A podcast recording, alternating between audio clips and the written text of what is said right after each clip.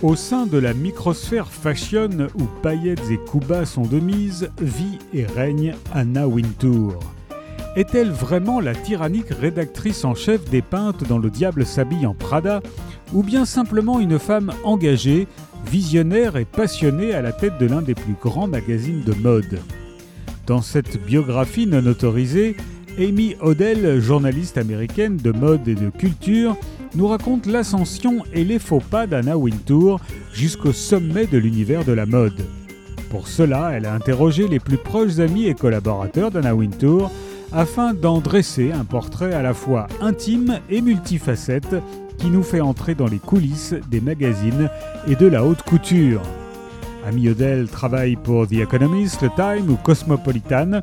Elle est déjà l'autrice d'un essai sur la mode, Tales from the Back Row, paru en 2015. Anna, la biographie d'Amy Odell est parue chez Flammarion.